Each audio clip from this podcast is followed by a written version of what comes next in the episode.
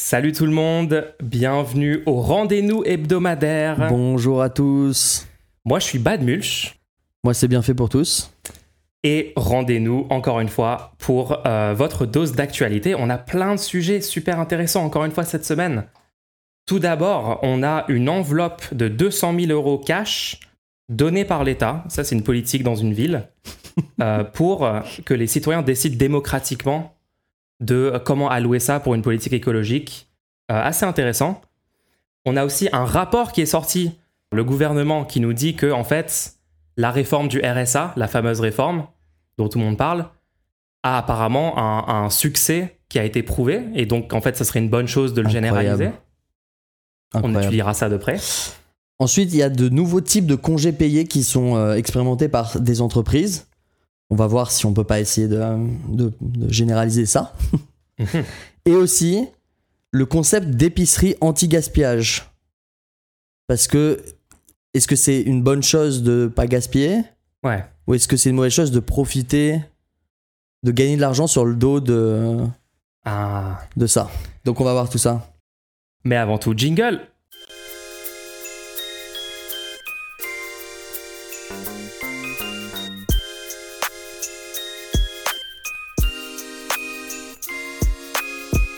Bon, avant tout, comment ça va toi cette semaine? Ça va bien. Ça va bien. J'ai des nouvelles lunettes. Regardez ça les gens. Regardez. Pour les gens qui sont en audio seulement, vous n'avez pas le privilège, mais le nouveau drip est validé. En fait, j'ai utilisé le système là qui sont mis en place de euh, remboursement de tes lunettes. C'est un Ouais. système un peu bizarre parce que il faut que tu aies une mutuelle et l'opticien va matcher un minimum obligatoire Hmm. pour que la mutuelle puisse se rembourser. C'est une complication folle, c'est-à-dire que et les mutuelles sont forcées de au moins rembourser un certain montant et l'opticien est obligé de forcer de proposer une option à ce prix-là pour que du coup tu puisses avoir tes lunettes euh, sans payer. Ouais, ouais, ouais. Mais du coup, pourquoi juste la Sécu euh, prend pas en charge les lunettes? Ça, c'est une question qu'on se pose depuis longtemps. hein. Il y, a un- il y a un truc particulier comme ça sur les lunettes. Mais du coup, il y avait un truc marrant, c'est si tu rajoutes ne serait-ce un traitement sur tes lunettes, Ouais. Ça Oui, le sort, Truc, euh, le truc anti. euh, Je sais pas, par bleu là, ouais. par exemple, anti-lumière bleue ou même un, Ouais. un truc pour euh, même anti-poussière ou euh, hydrophobique ou des choses comme ça. Hmm. Dès que tu rajoutes un traitement, ça sort de cette catégorie de produits et tu payes de ta poche d'un seul coup 150 euros cash. Ok, ouais. Pas Genre, tu vois- optimal, tu vois ce que je veux dire Ouais. Donc, faut vraiment prendre le truc de base standard sans rien. ouais, bah t'es obligé. Ouais, les lunettes, ça peut être tellement cher aussi. Hein. Ouais, ouais. Mais du coup, nouvelles lunettes. Let's go. Alors, cette semaine, euh, on parle d'une première news qui est assez intéressante. Ça se passe à La Roche-sur-Yon. Euh, c'est un- une politique mise en place par la ville, une plateforme numérique qui offre en gros un budget Ouais. participatif aux citoyens, c'est ça? Ouais, bon, le, le terme plateforme numérique, euh, en gros, il y a un formulaire en ligne où ils peuvent proposer des. Bon, bref. Mais oui, c'est ce oui. qu'ils font avec ce terme, mais oui. En, en gros, oui, c'est. Ils ont prévu une enveloppe de 200 000 euros et les gens peuvent, dès 15 ans, proposer des idées de comment est-ce qu'on va utiliser ces 200 000 euros. D'accord, ok. Ils peuvent proposer genre n'importe quelle euh, politique, en gros, genre on investit dans ce domaine-là, euh, on fait, euh, je sais pas, de la rénovation thermique, on fait, je sais pas, Alors, une coopérative. apparemment, il y a des- produits bio. Il y a des thèmes apparemment quand même qu'il faut respecter. C'est soit amélioration du cadre de vie, soit transition écologique, solidarité, éducation, citoyenneté, sport, culture, loisirs. Hmm. Donc c'est quand même hyper large. hein. Tu peux faire facilement rentrer euh, n'importe quoi là-dedans quand même. hein. D'accord, d'accord, d'accord. Mais Du coup, c'est un comité composé du maire et des élus de quartier qui sélectionnera ensuite les projets pour dire euh, voici lesquels on implémente avec ce budget-là. non, c'est pas comme ça que ça se passe. Ah. en fait, il y a un comité Ouais. Qui va présélectionner des, ch- des choses qu'il considère comme euh, genre pourquoi pas, allez, on, on va essayer de le faire. Hmm. Mais c'est un vote qui est réalisé ensuite sur les présélections. D'accord. Donc n'importe qui peut venir proposer un projet. Ensuite, c'est filtré par les élus, C'est ça, c'est ça. En gros, ouais, il y a, y a un, un comité avec le maire, les élus de quartier qui sélectionnent des projets et après les projets sont soumis au vote des habitants sur la plateforme numérique. Ok, et pourquoi est-ce qu'on parle de ça cette semaine?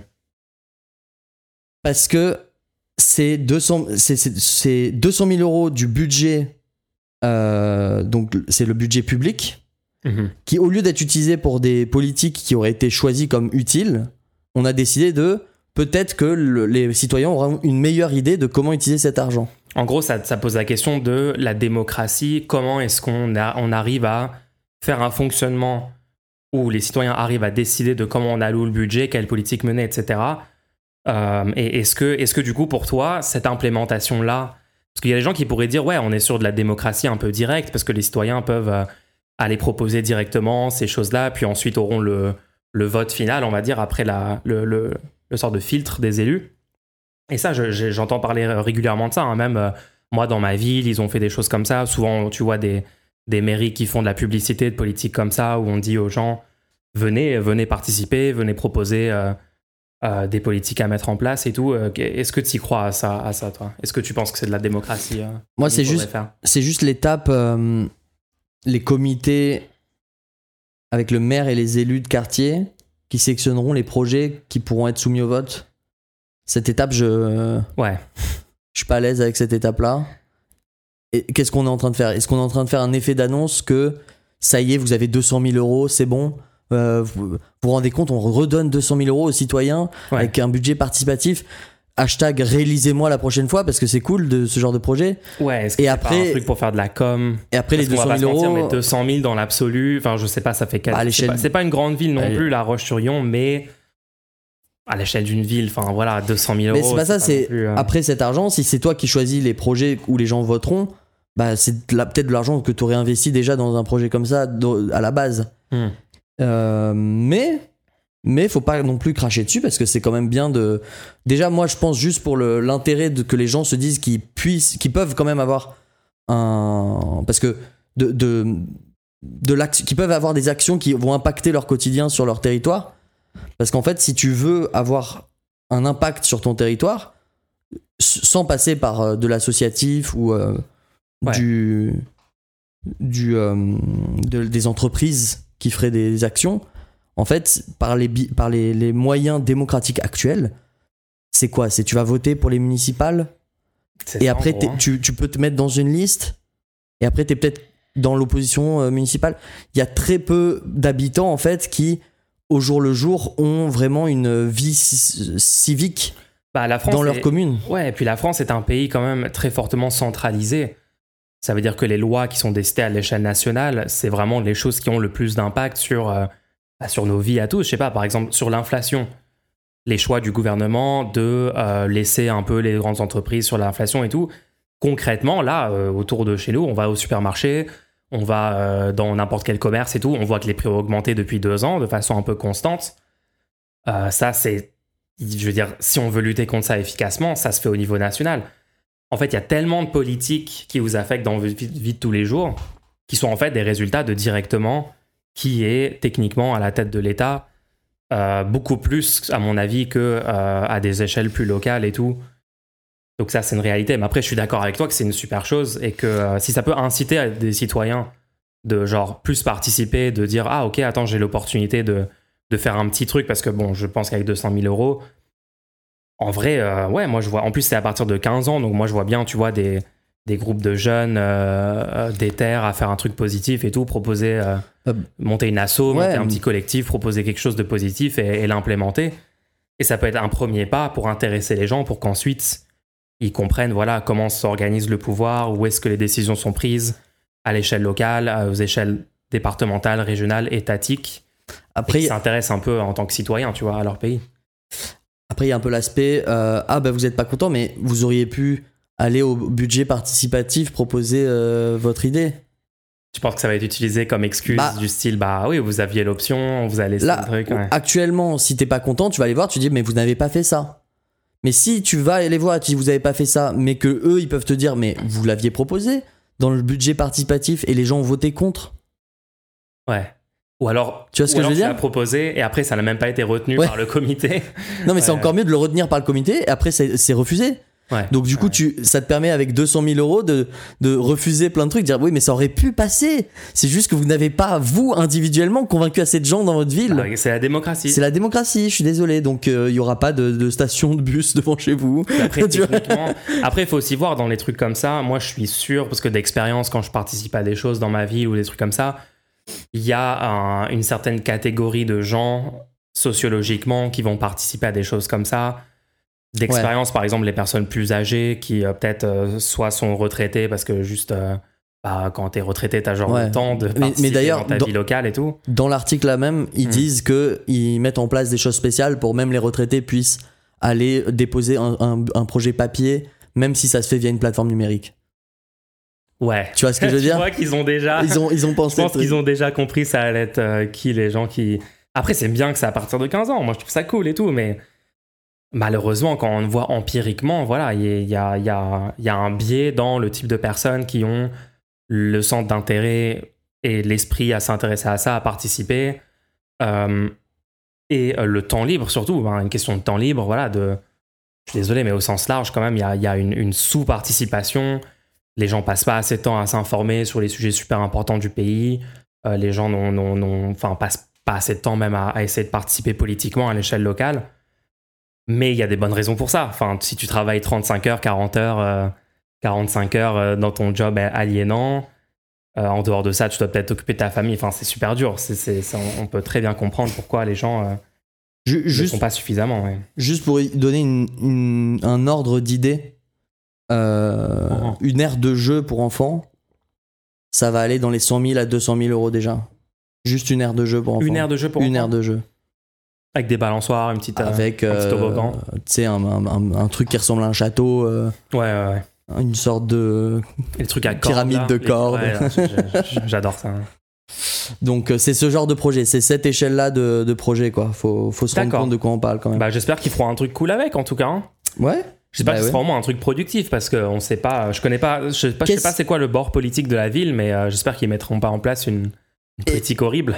Est-ce que tu serais pour ne sauter l'étape où il y a même pas, il y a même plus le conseil qui, qui check les projets?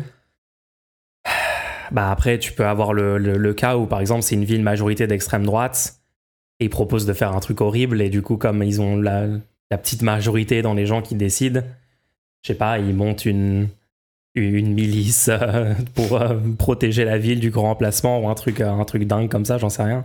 Tu vois, c'est qu'est-ce que est-ce qu'il faut pas quand même hein, une étape de validation? Ouais. Bon là, j'ai l'exemple que j'ai pris est extrême hein, parce que là, c'est Non mais on, contre la, on va la envoyer ce commentaire aux, aux habitants de Roche-sur-Yon pour qu'ils. Non, mais je sais pas, ils votent quoi, Roche-sur-Yon? Je, je- sais pas. Maintenant ils, auront ton avis sur leur population. Peut-être qu'ils sont.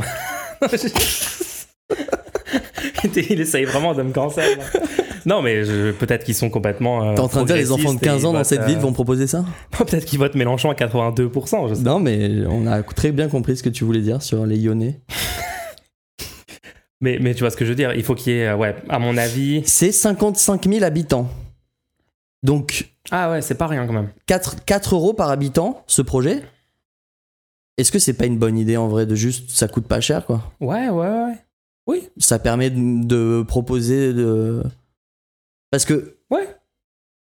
parce qu'individuellement de mettre en place ce projet à l'échelle individuelle sans passer par la ville, déjà tu convaincras jamais les 55 000 habitants de donner 4 euros. C'est ça le truc aussi. Oui, si tu fais un crowdfunding. Avec la force de l'État, on garantit que tout le monde met la main à la batte. Donc on est sûr que le montant est de 4 euros par habitant, tu vois. Ouais. Alors que si tu essayais de faire un crowdfunding, si tu voulais avoir 200 000 euros, il y aurait peut-être 1000, 2000 personnes qui donneraient, et puis il faudrait, de- faudrait peut-être des gens qui donnent 3000 euros pour pouvoir atteindre cette somme-là, quoi. Ouais. Et du coup, toi, tu réponds quoi au truc de est-ce que t'es OK avec la, la validation par. euh, Je pense que la validation, elle devrait se faire euh, de manière un peu plus subtile, plutôt que juste dire c'est le maire et les conseillers. Ouais. Ce serait peut-être une assemblée, Une charte une, une sorte d'assemblée qui se réunit pour euh, choisir euh, avec des. Un peu une- comme une assemblée parlementaire, tu vois. Euh, public où tu puisses où les gens puissent euh, débattre je sais pas après je, je suis d'accord avec toi sur le fait qu'il faut fixer des limites la limite elle peut aussi être de dire euh, de, de- de recentrer le- les thématiques parce que là je trouve que les thématiques qui étaient proposées sont très très larges ce qui est assez dommage quand même j'aurais préféré qu'il y ait un budget pour des choses écologiques et un budget pour des loisirs. Ouais, moi, je deux budgets. que écologique, mais en fait, oui, c'est sur, sur plein de choses. Moi, j'aurais préféré qu'il y ait deux budgets, comme ça, les votes. Parce que là, bien sûr, si tu proposes un, un parc euh, de loisirs et tout, les enfants de 15 ans peuvent euh, voter. Euh, bah oui, il faut leur. euh, Qui va leur refuser ça? Par contre, si dans, le- dans le tas, il y avait des projets écologiques et tout, bah ça va tomber dans. bon, bah les gens sont pas prêts à avoir de l'écologie, alors que si t'avais au préalable mis, recentré les, les thématiques, Oui. Tu sais qu'il y a 200 000 fléchés pour l'écologie, tu sais qu'il y a 200 000 fléchés pour éducation et citoyenneté, et puis Ouais, comme ça. ça, t'es sûr de, d'avoir un truc qui est fait dans chaque domaine. Ouais, je, suis- je suis, je suis d'accord. Moi, je pense que, en fait, moi, ce, le- ça, ce que ça m'interroge, ce truc-là, c'est le référendum d'initiative citoyenne. ouais. Moi, j'ai été assez convaincu de que c'était une bonne idée de faire un référendum d'initiative citoyenne Ouais. au moment où j'ai entendu quelqu'un proposer une implémentation assez concrète du, du fonctionnement, parce que jusqu'à là, je me disais, ça peut être bien, mais comment ça marcherait en pratique? Et euh, ce que j'avais entendu, ça serait que il y aurait en gros une dizaine de référendums d'initiative citoyenne par an dans le pays. D'accord. Là, on parle de la démocratie, enfin, on sort de l'échelle locale, on dit voilà, comment est-ce qu'on va Ouais, ouais. parce que évidemment, moi, je suis pour qu'il y ait un maximum de démocratie, mais comment est-ce que concrètement tu l'implémentes pour que ça fonctionne bien et que ça conduise à des, des bonnes solutions pour le peuple, quoi. Donc, euh, ce qu'il disait, c'était qu'il y aurait une dizaine de référendums par an, et ça serait en gros le top 10 des propositions qui auraient reçu le plus de soutien euh, au cours d'une période donnée, enfin au cours de l'année, en Comme gros. si tu faisais des pétitions, par exemple. Voilà, c'est ça. Et en gros, ceux qui ont le plus euh, Pas sans référendum. de, de soutien passent en référendum. D'accord. une fois qu'on sélectionne les 10 référendums de cette année-là, il y a peut-être un an ou peut-être même plus de temps de débat sur ces questions-là, avec par exemple un média euh, dédié qui, euh, genre, il y aurait voilà, une, chaîne, une chaîne de télé, imaginons, diffusée évidemment sur Internet et tout, où euh, on aurait un temps alloué pour chaque question et il y aurait des débats contradictoires avec euh, tous les bords politiques qui s'exprimeraient exprimeraient dessus. Parce que pour moi, c'est super important que les gens prennent des décisions démocratiquement en étant correctement informés et en Ouais, ayant entendu. C'est ça l'étape euh, compliquée, quoi. C'est compliqué, ouais, c'est pour, c'est pour ça que quand on parle de tirage au sort, ça peut sembler un peu fou. Quoi, tu vas juste tirer au sort des gens et ils vont décider. Mais le tirage au sort permet aussi que il y ait des experts qui passent du temps. À- parce que tu peux pas euh, envoyer des experts pour informer tout le pays. Les gens font autre chose à faire de leur Ouais, journée. 70 millions Mais en faisant un tirage au sort de, de la population, tu as à la fois quelque chose de représentatif, de, représentatif et tu as le temps de pouvoir faire venir euh, des experts parler du sujet et de pouvoir informer avant le vote les, les citoyens. quoi. C'est vrai que ça, c'est pas mal du tout. hein. Euh, avant, euh, ah, ouais. ouais, vas-y. Non, avant de changer de sujet, moi je voulais savoir. J'avais pas fini sur le, sur le RIC. C'est pour ça que c'est avant de changer de sujet. Non, vas-y, vas-y, finis avec le- Non, juste parce qu'il y avait, y avait ce truc de prendre le top 10 et aussi il y avait euh, tout un processus pour arriver de base dans cette liste de choix euh, avant de faire le classement. Et ça serait qu'en fait, il faudrait que tu montes une association avec un certain nombre d'adhérents. Euh, Ouais, plein de garde-fous, quoi. Voilà, tu aurais plein de garde-fous. Il faudrait que ce soit validé par euh, genre un sorte de conseil constitutionnel qui dirait est-ce que c'est conforme ou pas à la Constitution. Ouais. Euh, une fois que c'est machin. Et donc, il y aurait, il y aurait tout un processus. Et là, je me suis dit, attends, ouais, on pourrait carrément faire un, RIC s'il y a une implémentation qui fonctionne, qui, fait, qui garantit à la fois qu'il y a des propositions de qualité, qui soient pas juste genre des trucs un peu absurdes, qui n'ont pas beaucoup de soutien, mais qui, qui sont mis au vote euh, de façon un peu bizarre. Et en même temps que ça reste dans les, les limites de la Constitution. Après, il y a la question de est-ce que tu peux réformer la Constitution avec, et là, ça devient, ça, ça, ça devient Ouais. Un peu plus compliqué, mais je suis, je suis aussi pour qu'on puisse modifier la Constitution. Bref. Qu'est-ce que tu allais dire? Je voulais, avant qu'on change de sujet, te demander, Ouais. toi, tu dois choisir ce qu'on fait avec 200 000 euros pour ta ville en suivant les thématiques qui ont été données là. C'est quoi ta proposition de projet? Je sais pas, le, ouais, le, le droit au logement, Ah non, faut que tu me proposes Moi- un projet là. moi personnellement, ouais, je suis en train de réfléchir parce que moi personnellement, il y a, il y a- il y a un gros problème de sans domicile fixe Ouais. dans ma ville. Et j'ai vraiment l'impression que c'est c'est quand même. En fait, ça cause tellement de problèmes en, en cascade que c'est vraiment central pour moi. Le truc, c'est avec 200 000, qu'est-ce que tu fais, quoi? Bah c'est ça. Tu peux acheter un, un appart, mais c'est pas. enfin, qu'est-ce que. C'est. Ouais. Tu payes un quelqu'un pour euh, orienter des gens, c'est un numéro vert. Je sais pas, alors tu dois acheter un terrain et tu fais des, des, des, des logements un peu précaires, Avec 200 000. mais qui sont un minimum, je sais pas trop. hein. Du C'est coup, est-ce que c'est c'est pas pile- mieux de c'est le- pile- En fait, c'est pile la somme où ça, ça commence à faire rêver les gens. Ah, 200 000 euros. Mais tu peux rien faire concrètement pour changer. euh, le- Ah, pas à l'échelle d'une ville, quoi. Dans ta vie, oui, 200 000, ça, va chan- ça, ça peut changer ta vie, tu vois, mais pas. Du coup, Ouais. euh, vas-y, il faut une réponse. Je sais pas, moi, je sais Allez. pas. Euh, je sais pas, de, de- Si- de la sinon, on les brûle. Si on, on brûle les 200 000 si tu choisis pas quelque chose. comme, comme la scène dans le Ouais, genre t'as la, la pile de billets. Ok, ok, bon, ils vont être brûlés, il y a le briquet qui est, qui est allumé et tout. Je sais pas, un, ouais, un- un- une aire de jeu pour adultes. Allez, c'est bon. Mais il y a juste, il y a, il y a que le budget pour genre une méga balançoire, tu vois. Ouais. Genre on peut pas faire, ça va être un truc tout petit. Tu fais la au milieu d'une- balançoire. Au milieu d'une place où il y a genre masse de voitures, donc c'est vraiment pas l'endroit idéal pour ça. C'est pas calme ou quoi, tu vois, c'est chaotique. Et tu fais la balançoire avec juste les. un arbre, euh, genre t'as un séquoia géant avec une balançoire qui pend. D'accord, Tu t'as juste balancé les 200K là-dessus. J'en sais rien, ok, je, je sais pas, je suis fatigué. vas-y. Ok, Et ok, toi, toi, tu fais quoi avec? Bah, À toi en, en vrai, tu m'as tu m'as volé le l'air de jeu pour adultes. T'avais vraiment ça aussi? Non, mais je, vais, je, peux, je dire autre chose si tu veux. Il a pas de chose. On est les pires. Euh, bah, 200 000 euros. Ouais, pour euh, si tu veux vraiment répondre à un, un- un projet. En plus, ça doit être 200 000 euros sur une mandature, à mon avis. Ils vont pas faire un budget participatif comme ça tous les ans. Mhm. Donc, faut penser à un truc qui dure sur 5 ans. Euh, Peut-être Des pistes cyclables. Augmenter. Non, juste augmenter le budget dans tout ce qui est euh, périscolaire. Parce Ouais. que c'est totalement laissé à l'abandon et euh, les.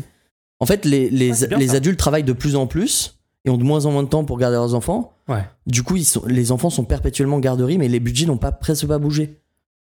Donc, tu as trois animateurs qui ont à peine le BAFA, qui se battent en duel pour garder les enfants. Il n'y a aucune, euh, aucun moyen pour vraiment faire le travail. Donc, je pense que ça serait pas mal ça. Ouais, puis c'est un truc où euh, les, 200 000 peut faire beaucoup dans ce domaine-là, quoi. et les citoyens Ça vont peut changer la vie de tous les euh, enfants. Ouais, ouais. et vont vraiment sentir que voilà, ça a amélioré euh, leur- quotidien. Ouais, c'est pas mal. Parce que ça, c'est à l'échelle de la municipalité. Parce qu'il faut aussi penser à ça. Genre, qu'est-ce qui est, Qu'est-ce qui est géré qu'est-ce qui est géré par la municipalité Et si, Ouais, voilà. Ok, bon, bah écoute. euh, moi, j'aimerais rappeler quand même que si vous aimez ce contenu, ce contenu indépendant, vous pouvez faire un don à l'émission en vous rendant sur lerendez-nous.fr. Vous pouvez aussi, si vous êtes en live actuellement, vous avez un lien dans le chat. Nous sommes pas possédés par un milliardaire et il y a un coup à ça, c'est qu'il nous faut un soutien populaire. C'est ça. Et il y a un petit bonus, si vous le souhaitez, quand vous faites un don, vous pouvez aussi poser une petite question et on y répondra pendant le segment questions-réponses à la fin de cet épisode ou à la fin du prochain, bien sûr, si vous écoutez en différé. On n'est pas non plus euh, des devins, on peut pas à l'avance savoir quand vous allez faire un don. Pas encore. On est en train de mettre ça en place, les gens. voilà, donc n'hésitez pas si vous voulez euh, avoir le petit sentiment. euh, Oh, j'ai permis à, à- à- à cette émission d'exister. euh, vous, pouvez, vous pouvez faire un don. Ça peut être grâce à vous. Ça peut être grâce à vous. Merci en tout cas. Et on passe au sujet suivant. Et ça, j'étais mort de rire. Je voulais absolument en parler. Parce que d'habitude, les, les grands sujets d'actualité, on essaie d'éviter parce que vous avez déjà entendu parler de tout ça. Mais là, c'est tellement marrant. Le RSA est un. Le RSA travail forcé est un succès. Succès selon. incroyable. Selon. Selon la le ministre du Travail. Olivier Dussopt qu'on adore. RSA conditionné, le ministre du... Oui, donc eux, ils appellent ça RSA conditionné, bien sûr. Donc ça veut dire que le RSA, qui est normalement le revenu... Avant, c'était le RMI, carrément, revenu euh, minimum d'insertion. Là, c'est devenu le RSA pour déjà mettre l'idée en tête que tu es censé être actif. Parce qu'il y avait déjà ce, cette- ce conditionnement où... euh, bon alors, tu fais des trucs parce que sinon, on t'enlève ton RSA, tu vois. Mais Mhm. c'était pas aussi violent que ce qu'ils veulent mettre en place. Parce que là, ce qu'ils veulent mettre en place, c'est 20 heures. Il faut que vous ayez 20 heures de. Il y a une condition de 20 heures de formation, ou etc., etc., pour pouvoir garder votre RSA. Le RSA, c'est vraiment des sommes minimum qui permettent de survivre hein, pour les gens qui le touchent aujourd'hui, et c'est ce qui permet à notre pays de pas tomber dans de, de pas tomber dans un état de tiers monde euh, horrible où euh, t'as juste des gens qui, qui meurent parce qu'ils ont perdu leur emploi il y a- plus de deux ans et qui retrouvent. Je vous rappelle que le chômage, on parle du chômage comme si c'était un truc incroyable, genre ah, vous- tu- les gens touchent le chômage. En fait, il y a une limite. Et si la personne ne retrouve pas de chômage, retrouve pas d'emploi après la limite de son chômage qu'il qui, qui peut percevoir, Mm. la personne est juste théoriquement au RSA. En vrai, c'est bien de le rappeler parce que tu sais qu'il y a plein de gens qui littéralement ne savent pas ça. Genre, ils pensent que. En fait, il y a plein de gens qui ont jamais touché le chômage de leur vie Ouais. ou n'ont pas connu des gens qui ont touché le chômage. Et, et c'est super pour eux. Et ouais, ouais. Et Bien coup- joué. Et, et genre, ils, juste, ils pensent que le chômage, c'est genre, Ouais. si tu travailles pas, tu l'as. Ouais, Ils- c'est ils ça, savent ouais. pas comment. Non, je pense, la limite, c'était 8 mois à un moment. Je pense qu'ils ont baissé à 4. Je- c'est- Ils ont baissé encore. Et encore pire que ça, c'est 6 ou à 4. vous ne touchez pas forcément votre chômage quand vous, vous perdez votre emploi. Ça dépend de comment. Ça dépend de la situation. Si vous, si vous en avez marre de vos conditions de travail et que vous rendez le tablier, vous ne touchez pas, dans la plupart des cas, vous ne touchez pas votre non. chômage. Là, c'est une démission. C'est une démission, vous n'avez pas le droit au chômage dans ce cas de figure. Mais vous, vous pouvez être poussé à bout et, et, et si jamais vous faites pas les démarches de prud'homme, je sais pas quoi, bah vous partez et vous touchez pas le chômage. quoi. C'est un peu. Bref. Tout ça pour dire que là, qu'est-ce qu'ils ont fait? Ils ont lancé une expérimentation pour essayer de montrer, genre, oui, mais regardez, on a fait une expérimentation, ça a marché, donc on va le mettre à l'échelle nationale. Sur le RSA. hein. La loi, ouais, le RSA. Le RSA est en train, le- la loi sur le RSA conditionné, elle est en train d'être étudiée à l'Assemblée. Elle a été signée au Sénat et pas mal de ces amendements, dont l'amendement sur le conditionnement à 20 heures d'activité, a été voté à l'Assemblée. Ça va normalement être voté carrément euh, la- le projet de loi global à l'Assemblée pour une mise en place en 2025. Donc, en ayant mis des expérimentations en place, ils s'attendent à ce qu'ils puissent montrer, regardez, en fait, c'est un, un bon projet, donc c'est une bonne idée. Mais regardons un peu les conditions de, de ces expérimentations. Donc là, c'était euh, Olivier Dussopt qui était à Bayonne pour faire un bilan sur six mois d'expérimentation. Ok. Mais je vais juste dire juste un truc qui est trop marrant. Donc là, on parle d'un RSA travail forcé, un RSA conditionné à de l'activité. Ouais. T'es obligé de le faire, sinon t'as pas ton RSA. Ouais. Comment ils ont fait cette expérimentation? Est-ce qu'ils sont allés dans la ville? Et ils ont dit à toute la ville, à partir de maintenant, vous êtes obligé de faire du travail pour avoir votre RSA Est-ce qu'ils l'ont généralisé en gros à toutes les personnes Comme ça va, ville? comme ça sera fait en 2025 selon leur loi? Hmm, J'ai comme l'impression que non. Non. Ils ont, en fait, c'était sur la base de volontariat. Sur 2000 bénéficiaires possibles, 600 ont été volontaires à Pau et dans les alentours pour tester ce nouveau RSA. Un RSA conditionné sur de l'activité, mais les gens sont volontaires pour faire ça. Attends, comment ça Donc, marche en quoi c'est conditionné du coup? Donc, puisque tu peux dire non, je suis plus volontaire. Mais tu pourras pas dans la loi Oui, c'est ça le truc. la loi qui sera mise en place en 2025, tu pourras pas dire non, moi je veux pas être, je veux pas être volontaire pour cette expérimentation, ce sera généralisé.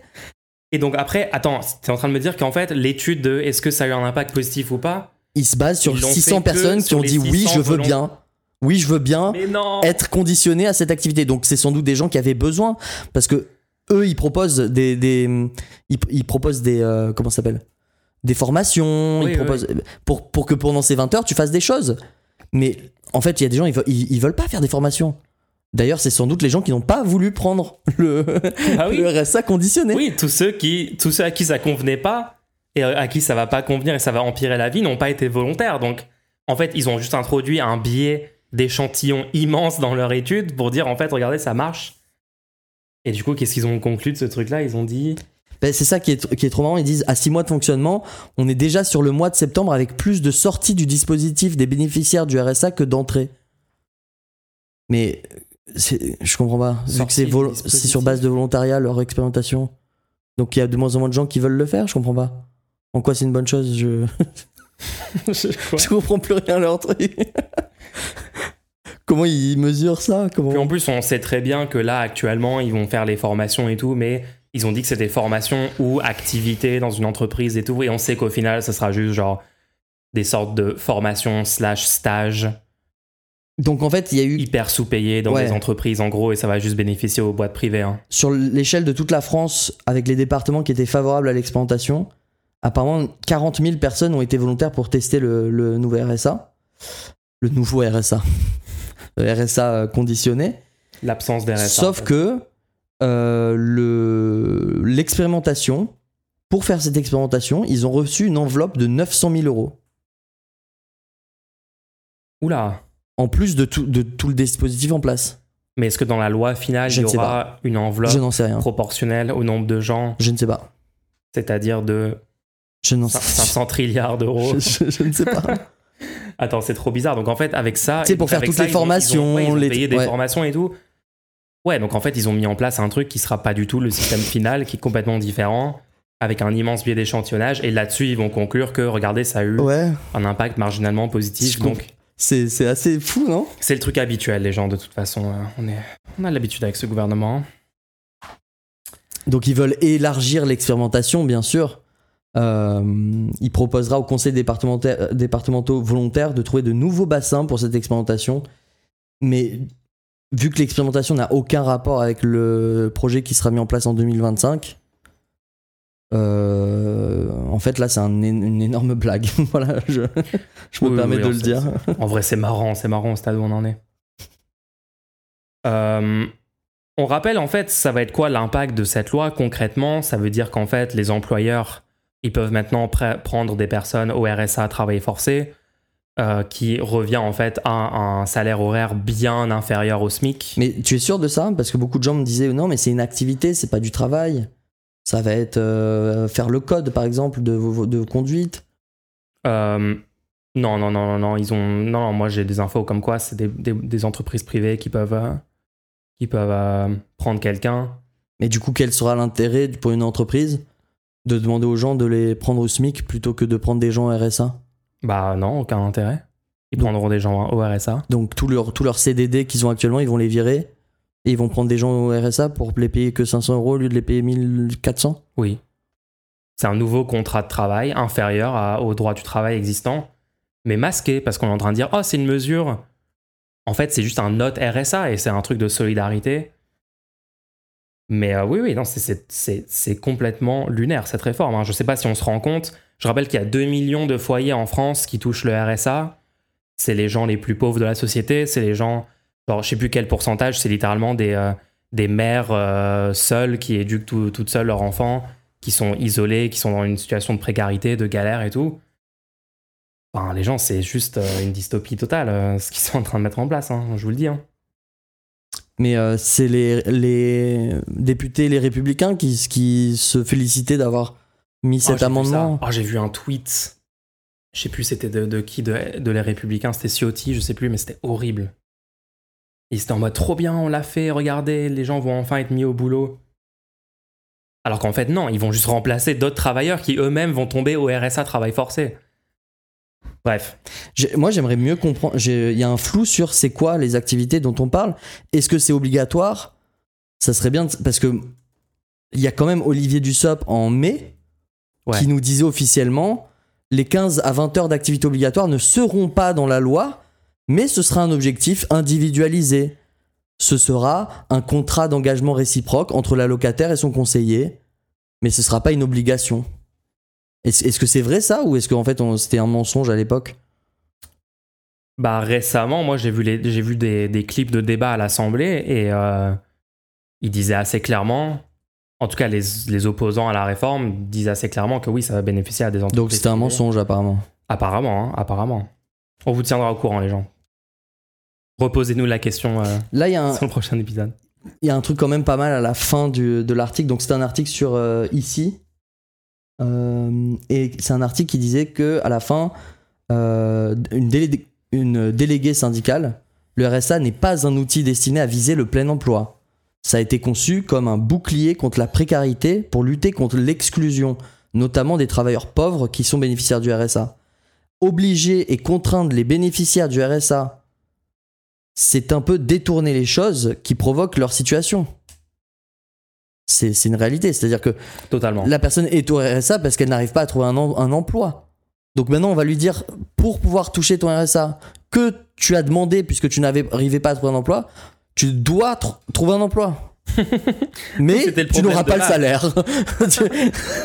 C'est le problème de base. On rappelle qu'il y a entre 6 et 7 millions de demandeurs d'emploi au sens de Pôle emploi, toutes catégories confondues. hein. Là-dedans, vous avez aussi des gens qui font du, euh, du temps partiel mais euh, contraint, qui veulent plus d'heures de travail mais qui n'en trouvent pas.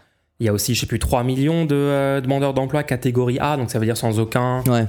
sans aucun job du tout. Et juste, en fait, il y a une immense pénurie d'emplois en France. Si vous avez le droit au RSA, demandez le RSA actuellement. Euh, ça sera mis en place en 2025 apparemment. Il n'y a aucune raison que d'ici là, vous ne profitiez pas des droits qui vous sont dus.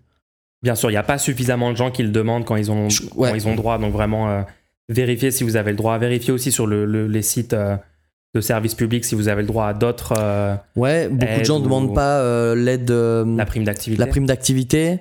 Demandez les, les, les, les droits que vous, que, vous, que vous êtes dû, quoi. Ouais, c'est pas censé être gate, gatekeepé Ouais, derrière une demande. Normalement, ça devrait être. L'impôt, si tu, si tu le payes pas, on vient de voir. Pourquoi là Moi, moi j'ai eu un- une, une situation comme ça où j'ai dit, mais attendez, si la personne le demande pas, elle, elle restait dans la merde. Et là, juste, elle le demande et vous, et vous lui donnez? Oui. Et vous avez les informations comme quoi Ouais. elle est Tu sais que cette personne est dans une catastrophe pas possible. Faut, faut se rappeler, ces aides-là, elles sont pas faites pour être gentilles. Elles sont faites parce que le pays fonctionne mieux quand les gens touchent ces aides. Bah, concrètement, si on n'avait pas mis en place le RMI à l'époque, donc c'était l'époque du. euh, euh, tu sais, il y avait eu les chocs pétroliers, il y avait une augmentation, vraiment le début du chômage de masse, comme on le connaît aujourd'hui en France. Si ça avait été pas mis en place, très concrètement, il y aurait eu des émeutes de la faim. Il y aurait eu juste des gens qui littéralement ne peuvent pas vivre et qui Bah oui. iraient genre piller les supermarchés et tout. Donc, euh, on a besoin en fait de ce filet de sécurité. C'était un besoin pour le bon fonctionnement. Et puis ça pays. permet aux gens de pas être complètement euh, mis à l'écart de la société et d'avoir une chance de retomber sur leurs pattes, quoi. Et de pouvoir euh, se réinsérer. Quand même, euh, c'est la base, quoi. Et encore, c'est très loin de, de ce qui serait nécessaire parce que moi, je, je suis pour qu'il y ait une garantie des besoins vitaux, pas juste qu'on donne une somme et qu'on dise, bon, bah, ils ont qu'à se démerder avec cette somme. Parce que selon là où tu habites, selon ta situation, une somme ou une autre, c'est complètement différent. Donc euh, on peut pas juste donner une somme et partir du principe que ça suffira pour vivre, surtout avec l'inflation qu'on voit actuellement. Les aides suivent pas assez l'inflation, etc. Donc euh, bon. On a encore du chemin à faire, quoi. Ouais. Après, euh, il y a, il y a des, des partis euh, qui proposent de mettre en place des gouvernements qui, mais au lieu de, de, de, de conditionner euh, ce RSA euh, à du travail, etc., proposent de, des, des, des grands plans d'investissement pour améliorer la situation, en fait, pas l'empirer. Ouais, Donc, créer des emplois publics, ce qui pallierait euh, au problème du, du chômage de masse. Et il y a un truc, ok, juste pour, je sais qu'on on en parle depuis, depuis un moment de ce sujet, mais il Ouais. y a un truc quand même, et je pense que tout le monde va s'en rendre compte quand ce sera appliqué en 2025. Du coup, les gens là maintenant ne se rendent pas compte de, de ce qui est en train de se passer. Mhm. Le RSA, la réforme du RSA, elle touche absolument toute la société. Elle touche pas les gens au RSA, elle touche tout le monde. Et les gens s'en rendent pas compte puisqu'ils se disent, mais moi, j'ai pas besoin. Tu sais, c'est une sorte de fierté que tu peux avoir de dire, mais moi, je- j'en ai pas besoin du RSA, je fais mon travail. Donc, Ouais. ils ont bien fait pour, eux eux, c'est pour ces ils avaient, gens, ils avaient ouais. ça va leur apprendre, ils avaient qu'à faire une activité. C'est, de toute façon, c'était pas juste qu'ils aient cet argent sans travailler. En fait, non, en fait, vu que on va devoir trouver des places pour ces gens-là, parce que on veut, techniquement, on peut pas les laisser crever. Donc, ça va être ouvert au marché privé. Et quand ça sera ouvert au marché privé, vous êtes sur la sellette Ah oui. vous, si vous faites actuellement un emploi qui peut être fait par quelqu'un d'autre, eh ben il sera fait par quelqu'un d'autre qui sera au RSA en fait. Il y a actuellement 1 950 000 bénéficiaires du RSA. Ouais. Tu multiplies ça par 20 heures et tout ce temps de travail, il doit être, actuel, il doit être effectué. Et on est déjà Non, dans une... ça en fait. Ça, ça va être une pression à la baisse sur les salaires qui, qui genre, c'est vraiment un truc qui n'a, qui n'a jamais été fait en fait de l'histoire récente de la France. Ça va être un nouveau niveau de euh, pression à la baisse sur les salaires d'absolument tout le monde. Ce sera de la folie. Et c'est comme ça qu'ils vont, vont vous avoir en ciblant, en disant dans leur communication que c'est pour les bénéficiaires du RSA, etc. C'est pour les remettre au boulot et tout. Justement, il y a la masse des travailleurs qui sont pas trop informés sur le sujet, qui qui vont pas forcément remettre en question ce qu'on ce qu'on leur dit là-dessus. Bah, ils vont tomber dans le panneau et ils vont se dire ouais, c'est pas moi, ça a pas d'impact sur moi. Donc ouais, t'as totalement raison de rappeler que en fait, ça touche absolument tout le monde. Je rappelle aussi que il est possible qu'on ait plus ce gouvernement-là au pouvoir euh, d'ici 2025. Ouais, peut-être ça va être deux années très difficiles en 2025. À partir de 2025 et en 2027, on change de gouvernement aussi. hein. Et aussi peut-être avant, puisque techniquement, Ouais, ça on c'est peut... ça c'est ton délire. euh. la dissolution de l'Assemblée nationale est une possibilité. euh, ça a déjà été fait dans l'histoire du pays. Faudrait juste convaincre euh, le gouvernement avec un mouvement social d'ampleur de faire ça. Et c'est techniquement possible. On en parlera euh, dans un futur épisode. Alors, C'est que moi, j'y crois, moi, crois pas dans, dans la dissolution. hein. Pourquoi t'y crois pas? Parce que elle est, une grève générale. elle est du fait de, de- du président. Mais s'il y a une grève générale, Mais il dit non, il va juste dire non, je comprends pas. Si l'économie Pourquoi il dirait oui bloquée, Pourquoi ça lui sert à quoi? Il peut même pas être réélu, ce sera quel est son intérêt? Bah juste pour littéralement pas provoquer une crise économique en France, Ah bon, ok, pour débloquer une situation de Non, oui, bien sûr, bien sûr, ça, ça avait l'air de l'intéresser la dernière Ok, fois qu'il y a eu un non. mouvement de masse. euh, Ça avait l'air de l'intéresser. C'est pour, pour ça d'ailleurs qu'il n'y a pas eu la retraite à 64 ans. Parce qu'il y a eu le la, mouvement de masse. la réforme des retraites. C'est pour ça? Rappelle-toi ce qui a été fait pendant la réforme des retraites. Est-ce que tu te souviens quand les raffineries et quand- Sujet quand- suivant. Vous voyez, il veut même pas écouter mes arguments. Non mais vraiment, est-ce que tu te souviens quand les raffineries commençaient à être bloquées? Il y avait la plus grosse raffinerie qui était fermée, il y avait la CGT qui Oui. était bloquée. Oui, oui, oui. Il y a eu un moment 35% des Oui. stations Oui. qui avaient une pénurie Oui. euh, d'essence, d'accord? Donc là, il y avait des fils qui commençaient à démarrer et tout. Euh, mais il y avait plein d'autres centres euh, logistiques du pays qui n'étaient pas euh, bloqués par les syndicats comme ça. hein. Il y avait Rungis, les, les routiers, D'accord, etc. d'accord. d'accord, d'accord. Et moi, je dis juste que s'il y avait un blocage supérieur, aussi la stratégie des syndicats, moi, je, je- je la critique fortement. Ouais, mais en fait, Les grèves perlées, de- si de c'était mon- des journées. de mon etc. point de vue, le changement d'organisation qui serait nécessaire pour tous les syndicats et associations et partis politiques, pour que la, et surtout les syndicats, pour que le mouvement aboutisse à une grève générale euh, hyper ciblée, hyper efficace, Mhm. avec tous les gens, euh, par exemple, qui travaillent dans des métiers euh, à haute qualification, euh, où, où, euh, où on s'en fiche s'ils sont en grève ou pas, eux sont en train de donner aux caisses Ouais. pour permettre de... Cette organisation-là, moi, je la vois pas sur une échelle de deux ans. Il, il va falloir changer de l'intérieur tous- les dispositifs. euh, Bah écoute, Ça peut aller vite avec une tribune publique, en pas. convainquant les gens. Moi, je suis déjà, de un, moi, je suis convaincu, et je le, je le vois tous les jours euh, sur mon stream et tout, il y a plein de gens qui sont d'accord et qui ont la critique que moi j'ai sur les syndicats existants, à la limite, si tu sur me disais, de stratégie. à la limite, si tu me disais, il y a carrément un nouveau syndicat qui se forme. Et, Pourquoi pas? Ouais, et- pourquoi et pas? tu dis à tous les gens qui sont actuellement dans d'autres syndicats de juste le rejoindre. Et là, le seul but du syndicat, c'est de faire ce que tu es en train de dire. Oui, Mais après, il faudrait carrément des, des, des, des gens euh, de, de grosse ampleur, des, des énormes oui, des personnes symboles, des icônes. qui, euh, qui- euh, qui ouais, ouais, font de la pub pour ton truc, ce quoi. truc-là et qui, ouais.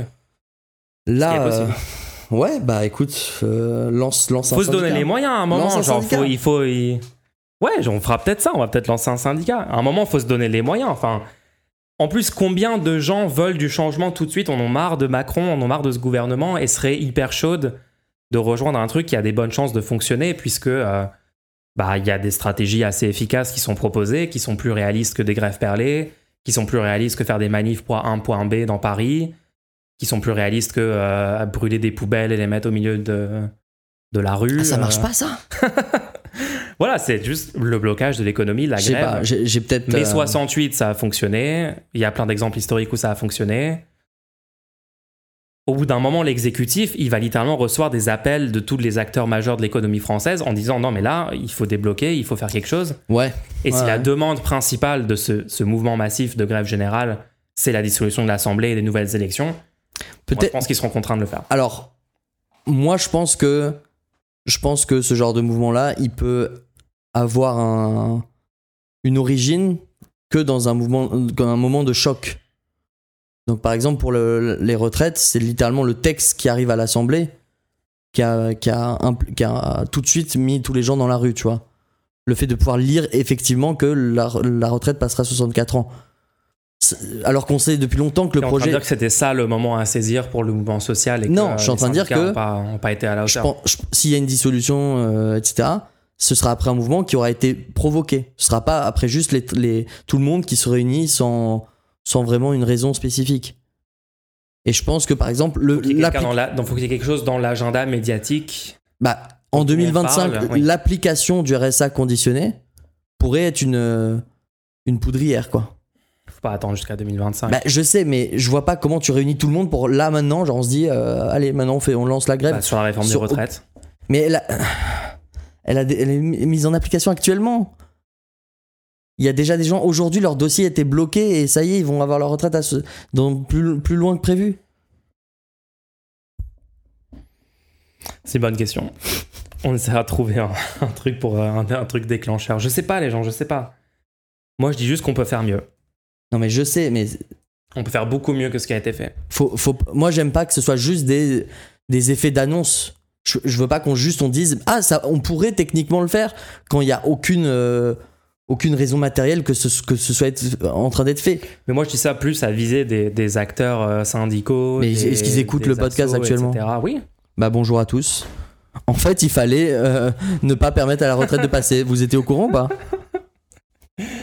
Non, mais est-ce que quelqu'un à la CGT ou à la CFDT peut m'expliquer pourquoi ils ont fait ce qu'ils ont fait en fait? Mais non, ils, ils- jamais ils t'expliqueront que euh, pourquoi ils.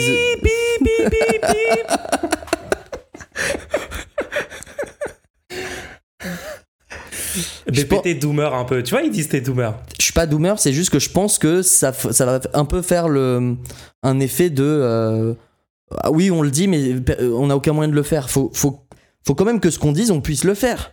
Faut pas juste dire là, man- sinon, sinon plus personne te Oui, prend au c'est sérieux. vrai, C'est vrai.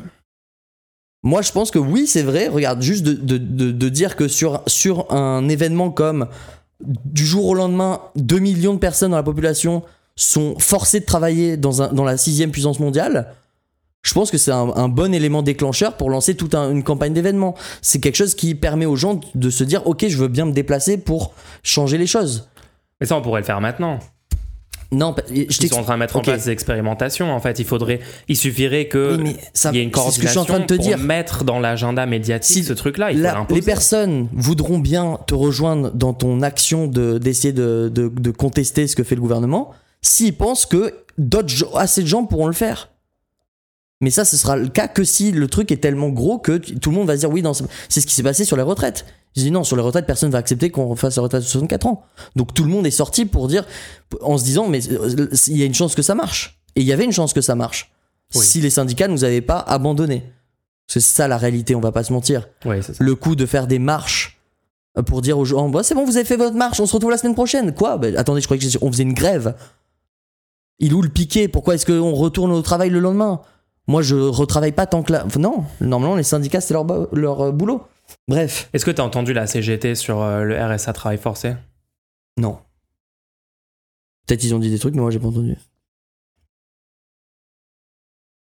Si tu veux faire ton Moi, ce que je dis, c'est si on, tu- on peut faire mieux. si tu veux faire ce que tu as dit là, il faut que tu te prépares pour que dans un moment euh, comme, comme celui-là, d'une application d'une loi horrible ou des choses comme ça, que tu aies un plan pour comment faire pour que euh, ce soit pas les acteurs syndicaux euh, qui ont des stratégies qui ne fonctionnent pas qui soient à la tête des mouvements sociaux.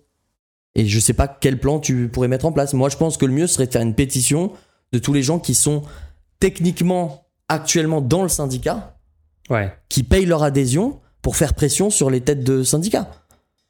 Parce que si d'un seul coup, il y Ouais, a- y l'intégralité des membres des syndicats qui ont signé une pétition, tu recueilles 2 millions de signatures en disant nous on veut qu'il y ait une grève, une grève générale, si vous n'avez pas un plan de grève générale qui est proposé dans les 8 jours, tu vois, tous les gens qui ont signé ce syndicat se, se recréent un nouveau syndicat qui aura, qui voudra vraiment euh, changer les choses.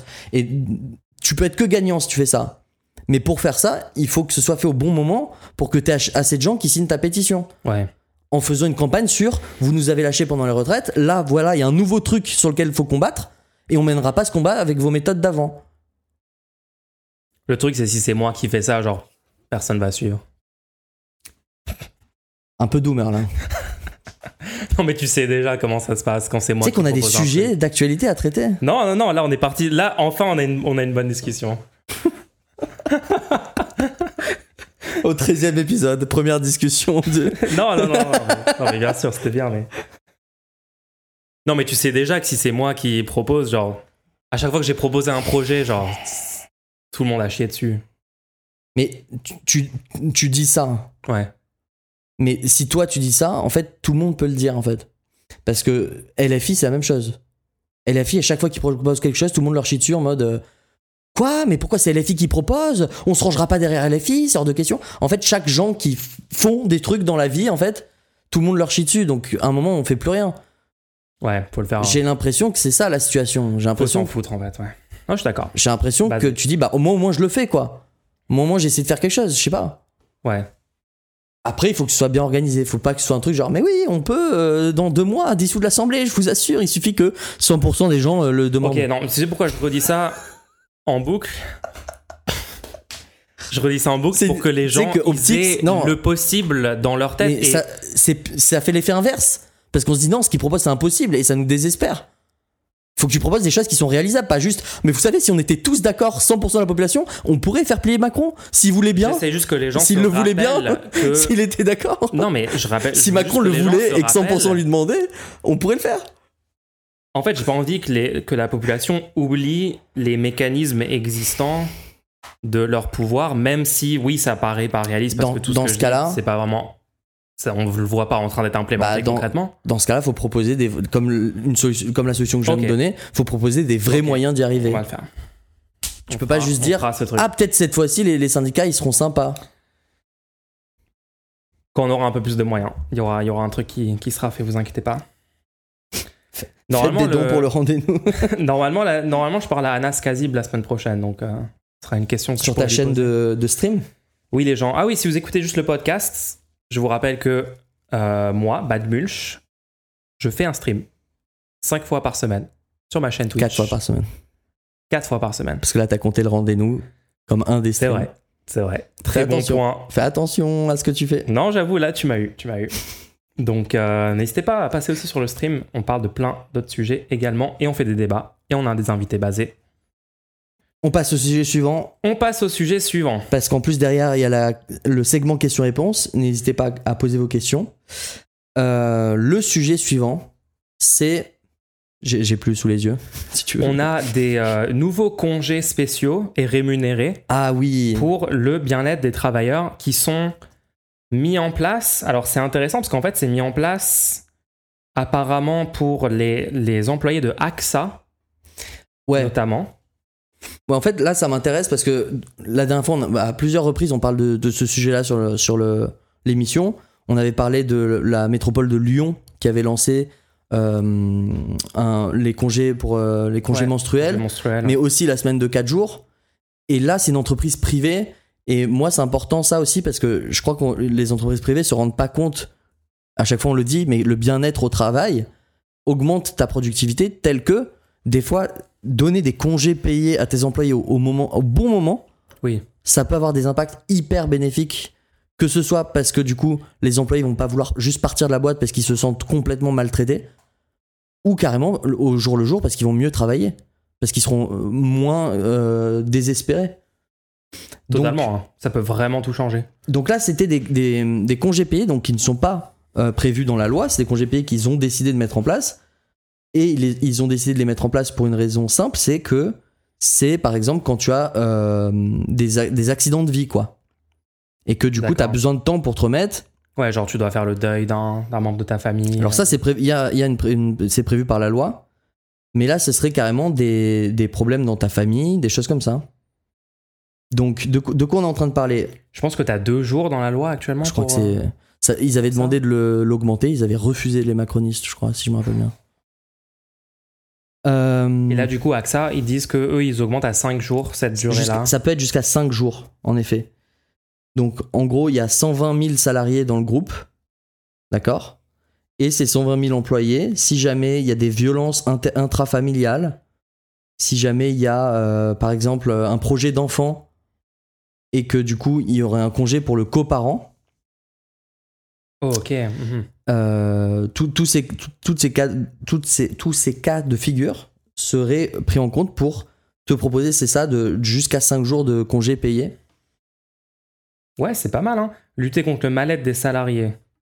Donc ils disent, voilà, euh, ouais, donc améliorer la santé physique et mentale de ses collaborateurs. C'est marrant de dire collaborateurs. Euh, et voilà, donner le temps, le soutien et les ressources nécessaires aux 120 000 salariés pour prendre des décisions professionnelles et personnelles en toute confiance. C'est c'est quand même marrant quand on a comme ça. euh, tu sais, on dit souvent qu'en fait, il y a beaucoup de- d'employeurs, d'entreprises privées euh, dans le système capitaliste dans lequel on est qui en fait font des choses qui sont techniquement contraires à leurs intérêts. Ouais, Euh, que ça soit par exemple bah, dans l'ensemble quand il y a trop de baisse de salaire, il y a trop de exactement. choses comme ça et les gens peuvent même plus acheter les produits, Oui. les services de l'économie, donc ils ralentissent leur propre activité. Ou voilà, ces trucs-là de pas assez de, de, de, de congés, ce qui diminue la productivité. Et là, du coup, on a un acteur privé qui juste se dit en fait, ouais, faisons ça. Mais ce qui est trop marrant, c'est que les, les gouvernements de droite vont baisser, le, baisser les temps de pause des salariés en augmentant la durée du travail, euh, par exemple en repoussant l'âge de départ à la retraite, euh, ou même euh, en autorisant plus que 35 heures avec divers dispositifs. Bah là, pour reconnecter à- au sujet de tout à l'heure, l'idée que maintenant le RSA il est conditionné et Ouais. que du coup, si tu perds ton travail, ce sera pas uniquement que tu seras au RSA, c'est carrément que tu n'auras plus rien. c'est encore un une source de stress, toutes ces réformes-là dont tu parles, ouais. Ouais, mais ce qui est marrant, c'est que ces gouvernements de droite, ils vont faire ces politiques-là en disant que c'est au service des entreprises, notamment des, du CAC 40 ou des, gros, des grandes entreprises et tout. Et dans le même temps, ces grandes entreprises-là font le, le chemin inverse Bah oui, parce qu'en fait, c'est juste dans leur intérêt. C'est ça qui est trop marrant. c'est dans leur intérêt. Et moi, je propose même, si vous-même vous êtes sur votre lieu de travail, bah déjà regardez s'il n'y a pas des syndicats existants. S'il n'y en a pas, pourquoi pas euh, d'essayer d'en mettre en place. Et en fait, toutes ces, toutes ces propositions faites par une entreprise, pour moi, c'est un poids énorme dans les, quand vous allez voir votre employeur pour lui proposer de mettre ça en place. Parce que du coup, tu dis pas, on, veut nous ça, tu dis ça serait mieux pour tout le monde. Regardez, cette entreprise l'a fait pour essayer, pour améliorer le- la condition de ses salariés, pour espérer avoir de- une meilleure euh, productivité. C'est ça, genre imagine tu travailles pour un concurrent de AXA Bah carrément. et tu te dis bah regardez AXA ils ont mis en place ça au niveau mondial et en fait bah ça a boosté leur, euh, leur chiffre d'affaires, ils ont eu des bons résultats, ils ont communiqué dessus. Pourquoi est-ce qu'on le ferait pas dans cette euh, Je trouve ça, ça peut être un bon levier de, de négociation.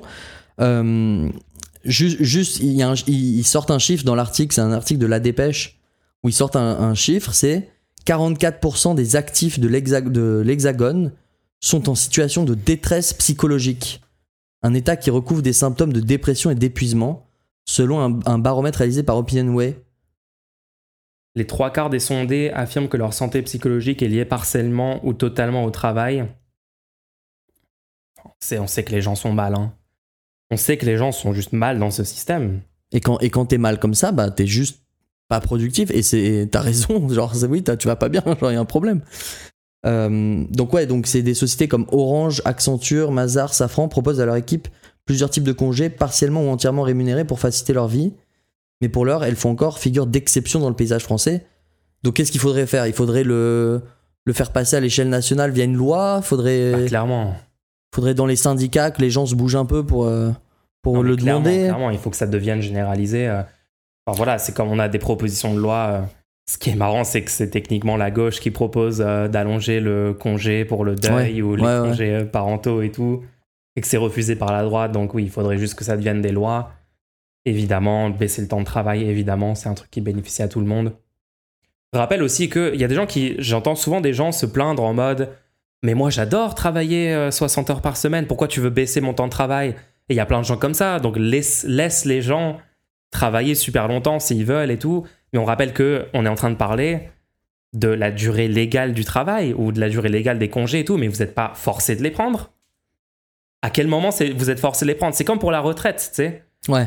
la droite qui essaye de dire euh, oui mais s'il y a des gens qui veulent travailler plus longtemps il faut les s'ils sont épanouis au travail pourquoi est-ce qu'on va les forcer d'arrêter de travailler? Mais c'est littéralement faux Personne a forcé de tra- d'ar- de- d'arrêter de travailler, bien sûr.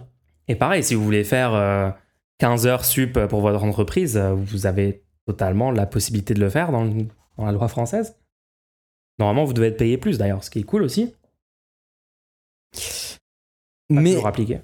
mais du coup, bah voilà, donc euh, moi je dis prenez euh, ces informations et demandez à votre patron. franchement Ça ouais, coûte rien, juste demandez-lui, mais tu leur dis, bah, vous, ça vous intéresse pas que euh, des, j'ai des problèmes dans ma famille, je puisse respirer et tout? Enfin, ça- ça peut est-ce qu'on passe au prochain sujet?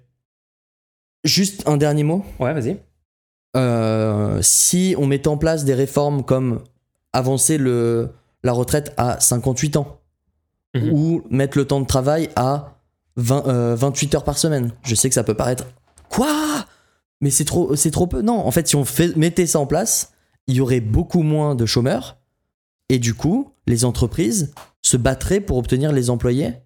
Et du coup, ce genre de réforme-là, tous les jours, vous en verrez des entreprises qui commencent à proposer des trucs hyper stylés dans l'entreprise pour attirer les employés, tous les jours ça se ferait. ouais Donc pensez-y un petit peu aussi, hein, à l'échelle de la, de la nation, de juste... Je sais, que- je sais que ça peut être horrible comme de défendre des propositions comme réduire le temps de travail et rapprocher la retraite. Mais ça peut aussi être bénéfique pour ce genre de, de situation. Bref. Totalement. Euh, on a un, un dernier petit truc, alors c'est sur les épiceries anti-gaspillage. Parce que cette semaine, on a des news comme quoi euh, plusieurs épiceries anti-gaspillage rencontrent un franc succès, euh, notamment à Lille. Et donc, en fait, on a une augmentation. Euh, une augmentation, c'est quoi? C'est Ouais, 16%, de je crois. 16%, ouais, le chiffre d'affaires de, de ces enseignes-là qui augmente Je- euh, assez je- nettement. juste pour le faire rapidement pour qu'on ait le temps pour les questions après. Moi, j'ai pris cette, tout cet article-là juste pour parler d'un sujet. C'est que l'article se termine par. L'enseigne a fait. Donc, c'est juste pour expliquer le concept. Il récupère des produits qui arrivent à péremption d'autres entreprises et il les revendent aux gens avec 20-30% de réduction. Ouais, c'est très bien. Mhm. L'enseigne a fait 16% de chiffre d'affaires en plus. Principalement avec les étudiants. Ah, L'article se termine comme ça. d'accord. donc là, ça te fait réfléchir un peu plus et tu te Je dis suis mal à l'aise. est-ce qu'en fait c'est une bonne news?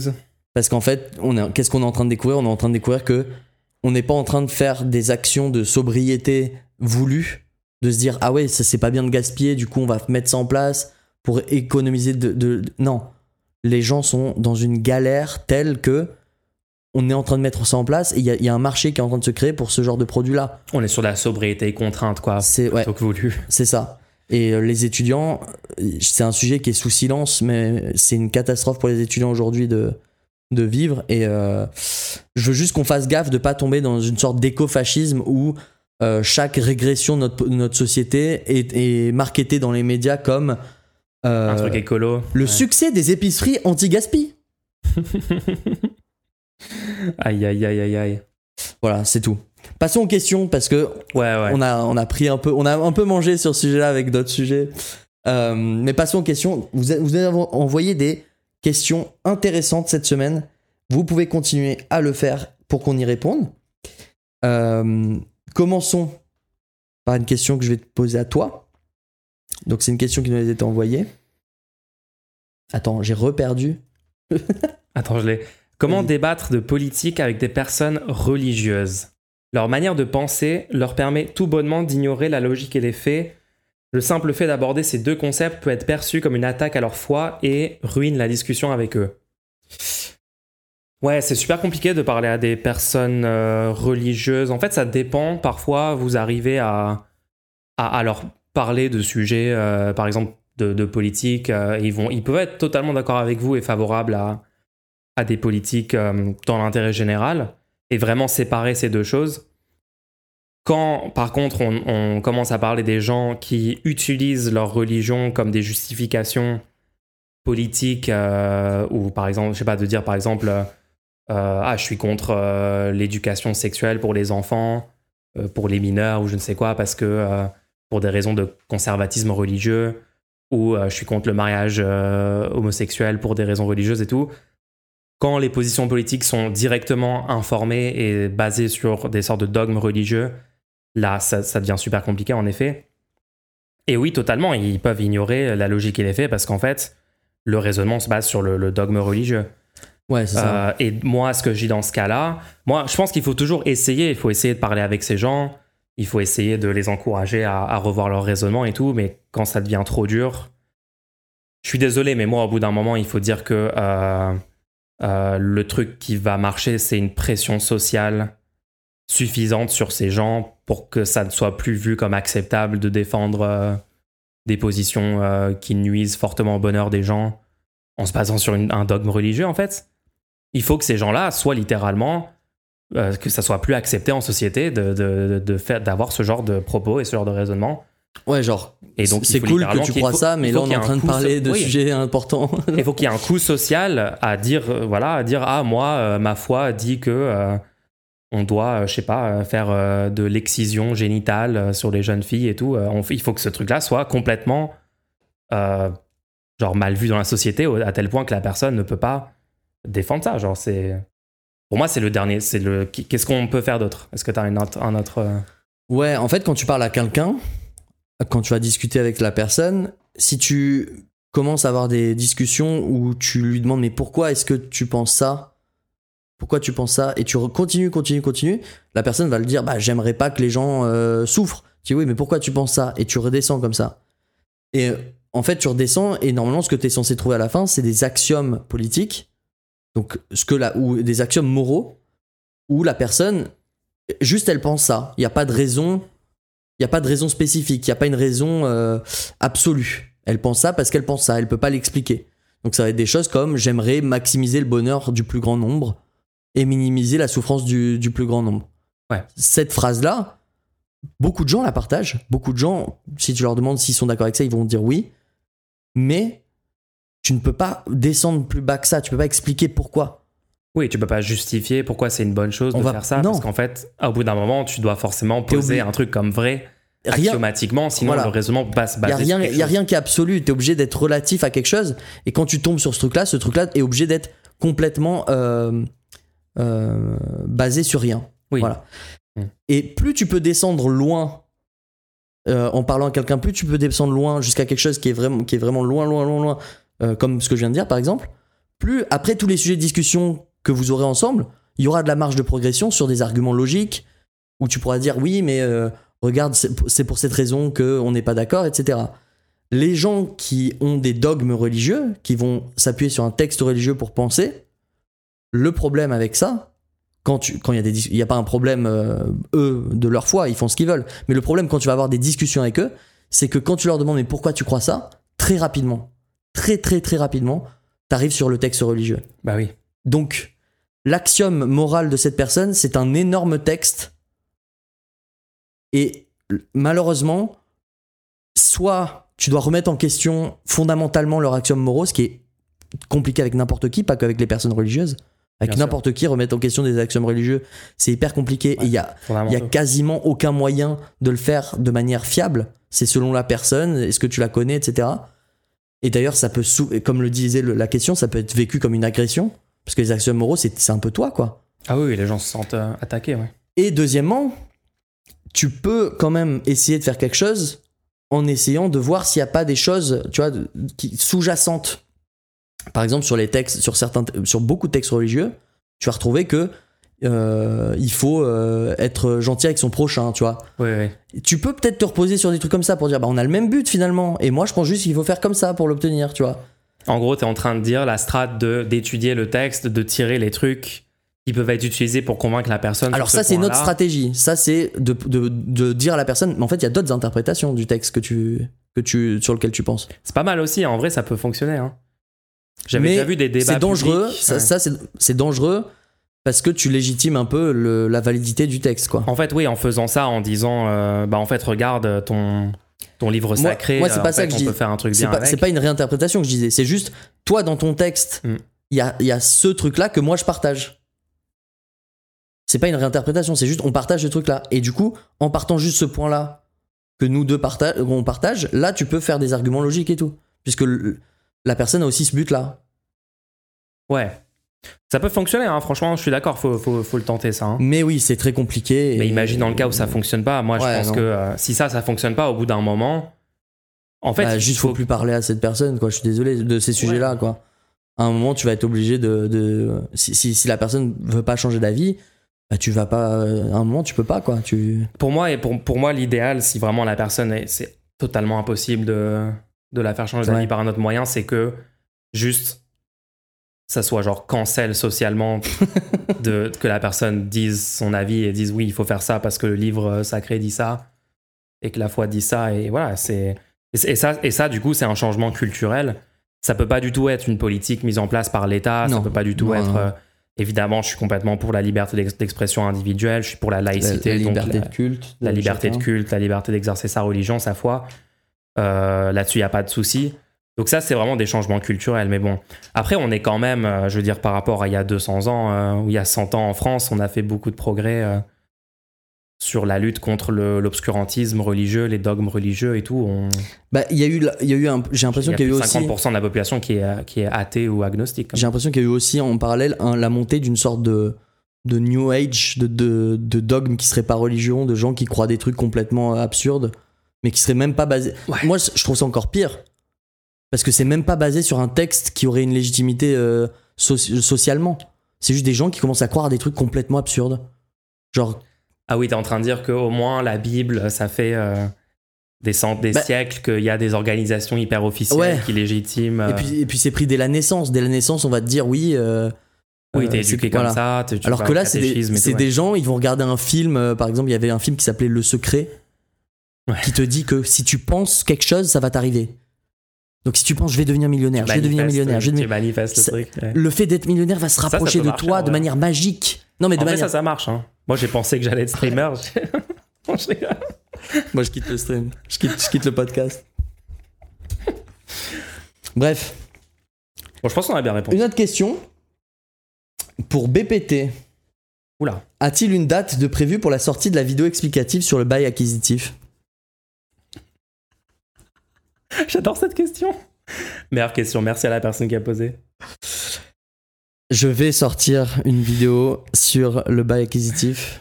Nous sortons prévu. 25 000 Et vidéos nous sortons. que nous produisons 20 000 vidéos. chaque semaine. Non, pourquoi, pourquoi est-ce que ça prend autant de temps? Euh, J'avais des ambitions hyper élevées sur le, la vidéo que je voulais faire à l'origine. Et je, peux, je ne peux pas les réaliser avec les moyens que j'avais.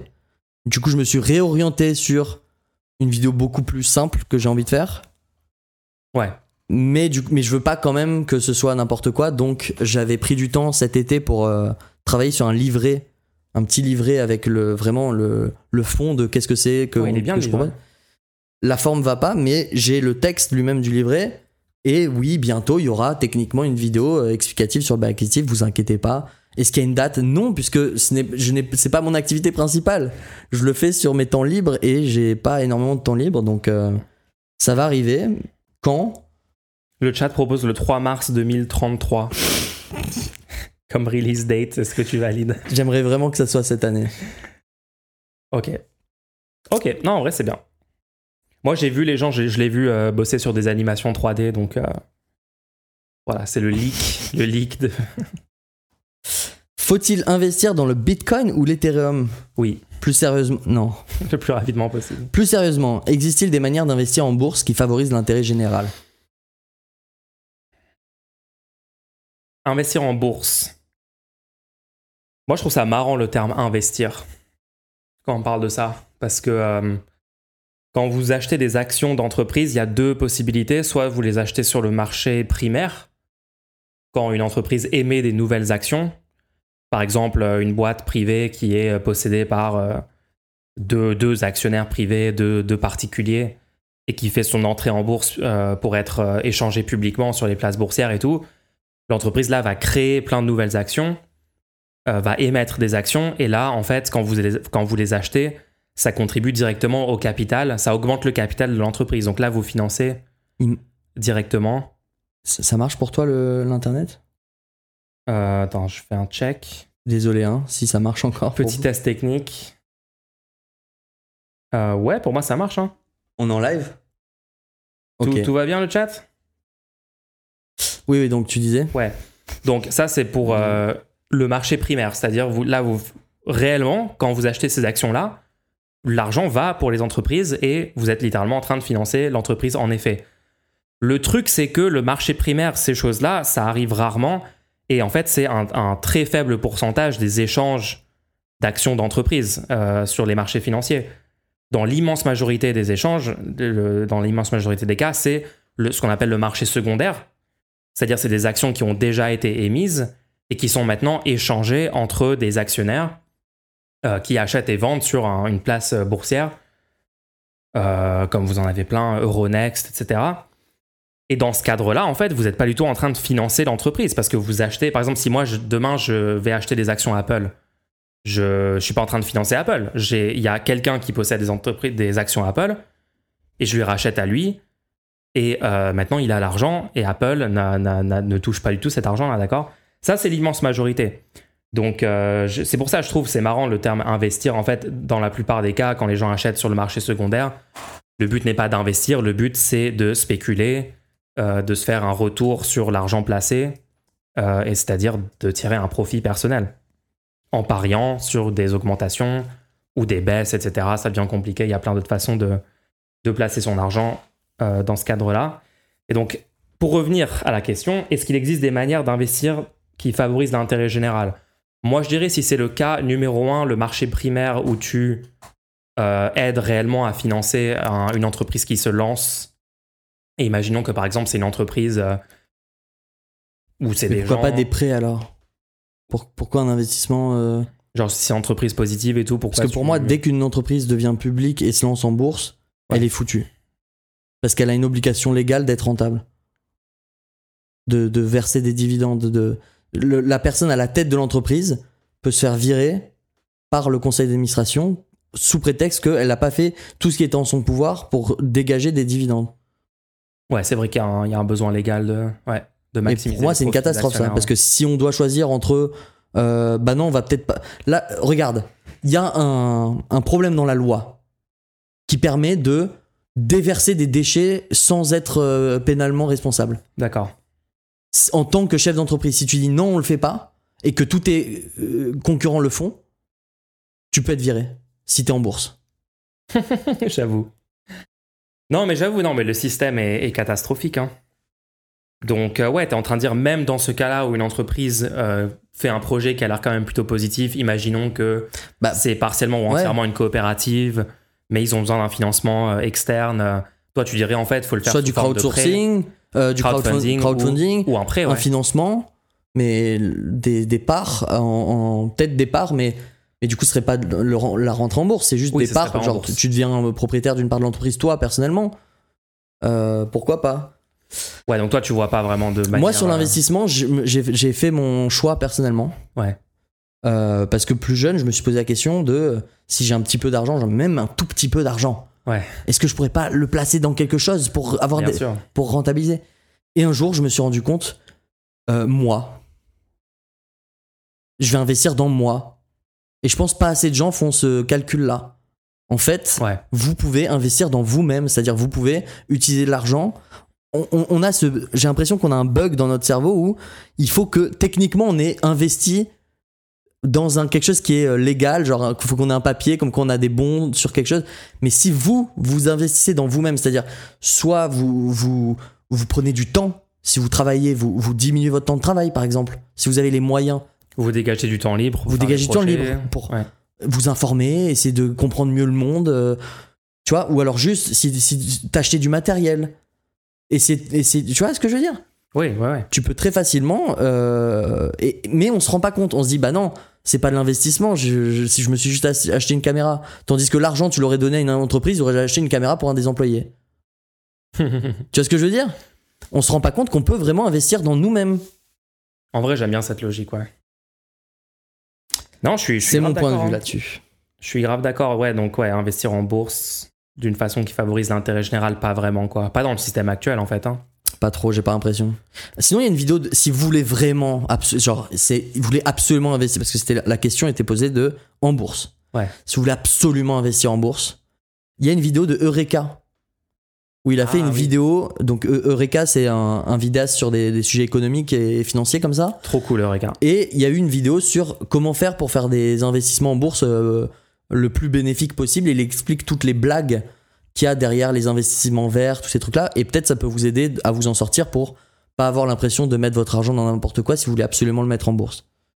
Donc euh, voilà, si, je pense qu'on a bien répondu à la question sur tous les angles Alors, possibles. dernier truc, investissez dans la victoire des partis qui sont dans votre intérêt. Il y a ça aussi.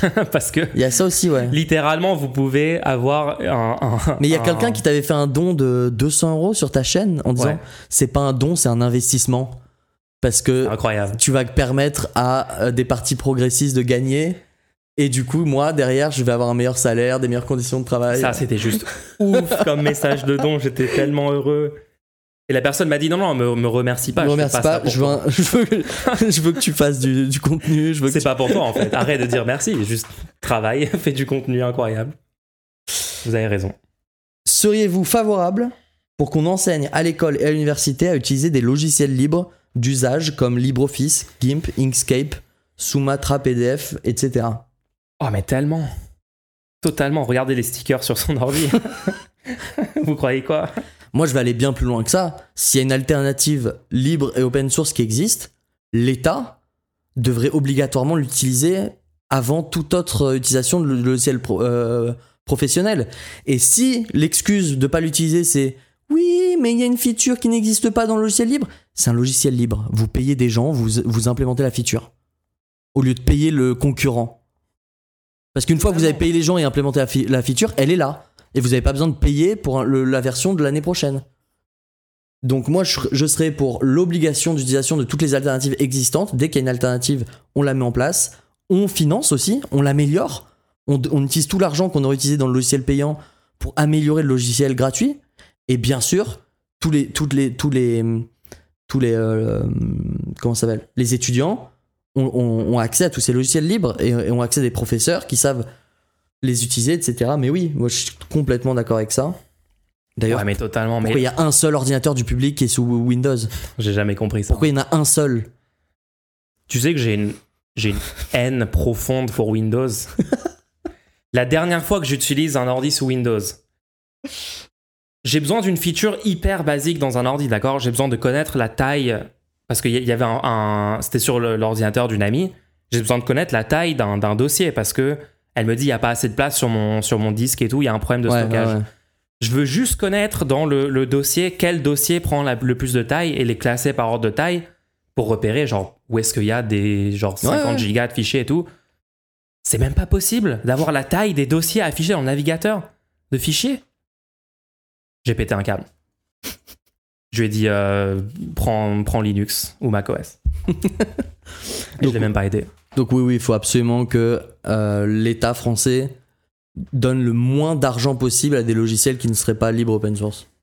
Et donne tout cet argent à des logiciels libres open source. À un moment, il va falloir se rendre compte que le libre open source, c'est juste l'avenir du, du software et c'est en train de tout remplacer euh, Complètement.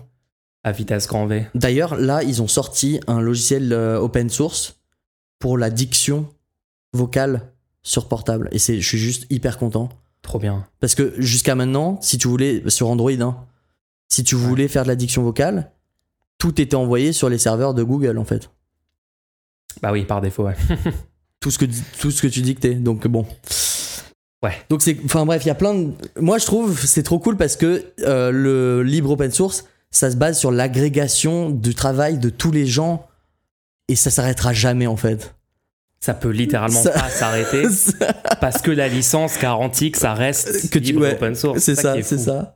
On pourra jamais enlever le logiciel en mode ah non maintenant voici le nouveau logiciel que vous devez acheter. Non non non, il sera là, l'ancien sera toujours là. C'est juste inarrêtable en fait. Et c'est une bonne chose. Et du coup, attendez, On est bon, je crois. Hein est-ce qu'on se donne rendez-vous la semaine prochaine? Ouais. Ah, un petit mot.